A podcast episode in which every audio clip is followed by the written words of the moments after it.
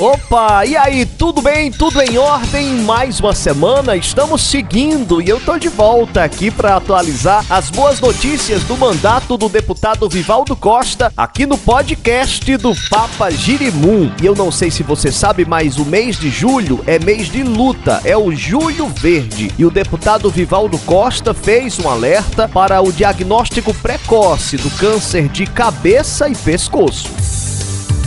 Notícias do Rio Grande do Norte.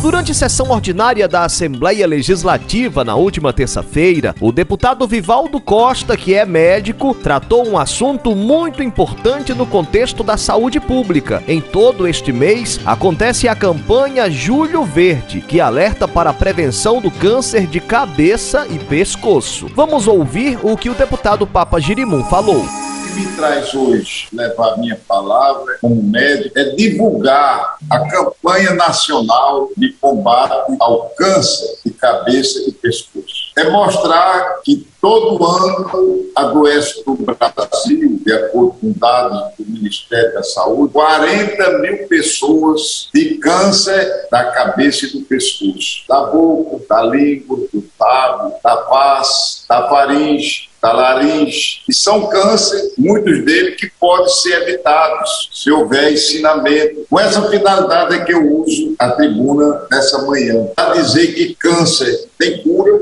o câncer tem cura, e 100 pessoas que adoecem do câncer, 70 poderão ficar curadas, totalmente curadas, se seguir a orientação médica, se seguir a orientação da ciência. Portanto, essas informações todas são importantes. Eu sou médico há mais de 50 anos e minha luta foi sempre orientar, ensinar as pessoas a terem saúde. Portanto, a minha fala na manhã de hoje é alertar para a importância da prevenção do câncer da cabeça e do pescoço. É isso mesmo, como o próprio Vivaldo disse, o diagnóstico precoce do câncer de cabeça e pescoço facilita muito a cura. Portanto, se você sentir algum sintoma, procure o quanto antes o serviço de saúde. Obrigado pela sua audiência e companhia. O podcast do Papa Girimum vai ficando por aqui. Amanhã a gente volta com outras novidades e informações. Abraço do Papa.